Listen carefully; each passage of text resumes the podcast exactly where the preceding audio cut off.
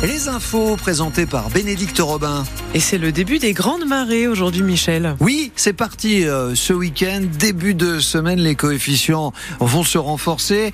Coefficient de 83, marée haute au Havre à 10h17 euh, aujourd'hui. Cette nuit, ce sera 91. Demain, jusqu'à 103. Dimanche, jusqu'à 107. Et lundi, mardi, jusqu'à 110. Moi, je dis ça, c'est pour les, les photographes. D'autant que ça va souffler ce week-end, en particulier euh, dimanche, puisqu'on a une, une une tempête qui se balade. On y reviendra juste après les infos. Bon, les températures, c'est doux. Hein. C'est très très doux aujourd'hui, jusqu'à 15 degrés. Et sur votre route, on a quelques ralentissements. Secteur boulevard industriel ou juste avant, à la sortie de l'autoroute euh, à Rouen, sortie Wassel, nous avons un accident entre deux voitures et une gêne à la circulation entre les deux ronds-points, en rond-point des colonnes et rond-point des vaches. Bénédicte, c'est une nouvelle ministre qui va devoir gérer la colère des enseignants. Nicole Belloubet, l'ancienne garde des Sceaux, revient pour remplacer Amélie Oudéa Castera à l'éducation nationale. On viendra sur ce gouvernement enfin au complet. Mais d'abord, cette colère enseignante rejointe par celle des parents d'élèves, d'une part sur les réformes qui doivent se mettre en place à la rentrée prochaine et d'autre part sur les dotations horaires de l'an prochain. Elles sont discutées en ce moment. Ça a des conséquences sur les heures de cours, les options, le nombre de professeurs, d'élèves par classe. À Lillebonne, le lycée Guillaume le Conquérant pourrait perdre 68 heures de cours à la rentrée prochaine. Une des neuf options de l'établissement pourrait donc disparaître. Et c'est une perte de chance et de possibilités d'enseignement pour les élèves, déplore Jean-Baptiste Lecam.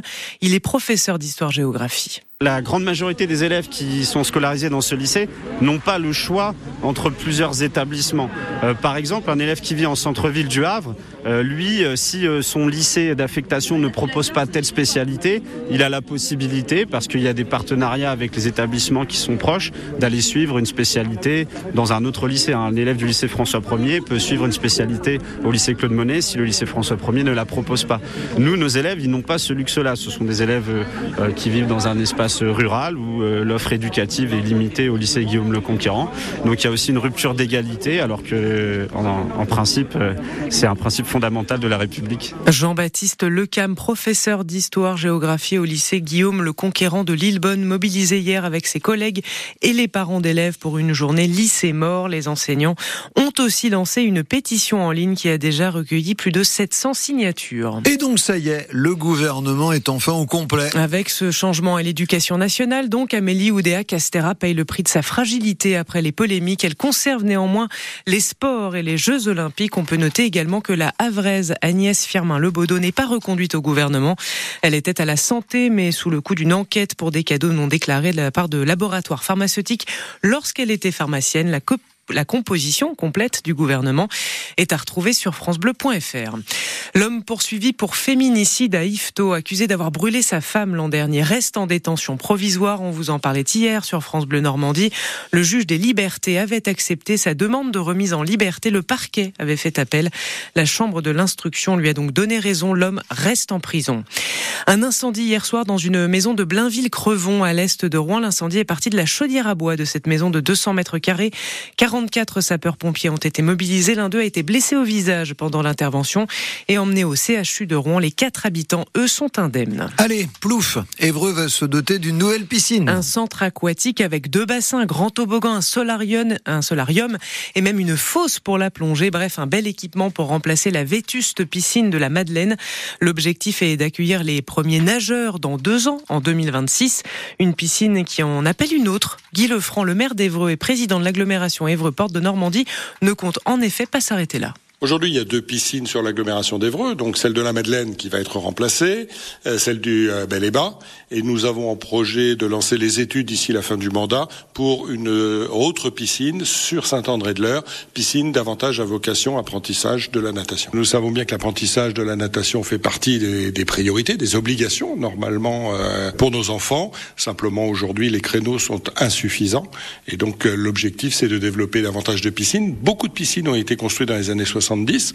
Tout arrive en fin de vie et donc il y a un travail majeur aujourd'hui, et c'est pas seulement sur notre territoire, pour construire de nouvelles piscines. Sauf que les coûts aujourd'hui sont beaucoup plus importants et nous sommes beaucoup moins bien accompagnés que l'État ne pouvait le faire dans les années 70. Guy Lefranc, le maire d'Evreux, président de l'agglomération Évreux-Porte de Normandie. Et pour cette euh, première piscine qui se situera euh, dans la zone du Long Buisson à Évreux, vous pouvez participer pour choisir le nom qu'elle portera. On vous explique tout sur francebleu.fr. Il y a aussi des photos du projet. Il est 7h35, c'est génial. Le FC Rouen est en quart de finale de la Coupe de France de football. ce n'était pas arrivé depuis 25 ans. Le, le, petit club de National a encore fait tomber un gros de la Ligue 1, Monaco, éliminé au tir au but. Il y avait un partout à la fin du temps réglementaire. Six tirs au but réussis pour les Rouennais dans un stade Diochon enflammé, Xavier Montferrand. Le temps d'un match, le stade Robert Diochon est redevenu un chaudron comme à ses plus belles heures. Un public debout, 10 000 supporters à l'unisson et une pelouse envahie pour fêter la qualification. Le FC Rouen n'a pas encore soulevé le trophée, mais il a conquis la foule. C'était incroyable. Moi, ça fait 40 ans que je viens au FCR. Vous voyez, j'ai plus de voix. tu vois, je pense que tu l'entends. Le public, il est là. Les mecs, ils se surpassent. C'est exceptionnel. C'est la vie. C'est ça le foot. Tu peux pas avoir de voix quand tu soutiens un petit contre un grand. Puis t'es content, quoi. Tu rentres chez toi, tu vas boire ta bière et t'es le plus heureux du monde. L'homme le plus heureux du monde, le héros du soir, c'est le gardien Léonard Agoun qui a traversé tout le terrain après avoir donné la qualification à Rouen en arrêtant deux tirs au but. Des émotions de folie vraiment euh, incroyables. Puis voilà, euh, personnellement, euh, je sors de pédo. Je crois que celui de Baloudgoun, si je le prenais, c'était fini, non? C'est ça? Ouais, le scénario est beau, c'est cool, mais le plus important c'est de passer. Le reste c'est éphémère. Et plus jamais je cours autant parce que j'ai des crampes de partout, là je suis mort. Cuit biscuit. Cuit biscuit, mais toujours en vie. Rouen et son gardien vont recevoir Valenciennes en quart de finale. 25 ans que le club rouennais n'avait plus atteint ce stade de la compétition. Le FCR qui n'est pas le seul petit club à s'être qualifié pour les quarts de finale, le Puy-en-Velay qui affrontera Rennes. Sinon, il y aura aussi Lyon, Strasbourg et PSG Nice. Tout ça se jouera les 27 et 28 février prochains. On espère que les bonnes vibrations du stade mmh. Diochon vont inspirer nos rugbymen ce soir. Le RNR reçoit Valence à 19h30 pour la 19e journée de Pro D2. Les Rouennais sont derniers du championnat. En basket, 21e journée de Pro B, le RMB se déplace ce soir sur le parquet d'Angers, la lanterne rouge du championnat, coup d'envoi 20h. Et puis on s'intéresse à la protection d'une espèce menacée ce matin, les crapauds. Et oui, ces batraciens sont victimes des automobilistes écrasés sur les routes quand ils veulent les traverser. C'est ce qui se passe en ce moment à Muchedan, près des grande vente, plein de crapauds traversent pour rejoindre une mare située de l'autre côté de la départementale 154. Une association a donc décidé de les aider en plaçant des bâches et des seaux pour les récupérer, avec l'appui du Centre permanent d'initiative pour l'environnement de l'heure où Marius Jourdain est chargé de mission. En fait, c'est la période où les crapauds vont sortir de leur hivernation, donc ils ont passé l'hiver en forêt, et ils se réveillent pour aller dans les points d'eau pour aller se reproduire. Et donc, euh, passer l'hiver, dès que les nuits commencent à être plus douces, qui gèlent plus et qu'on commence à avoir de la pluie qui revient, donc là, c'est les conditions euh, idéales.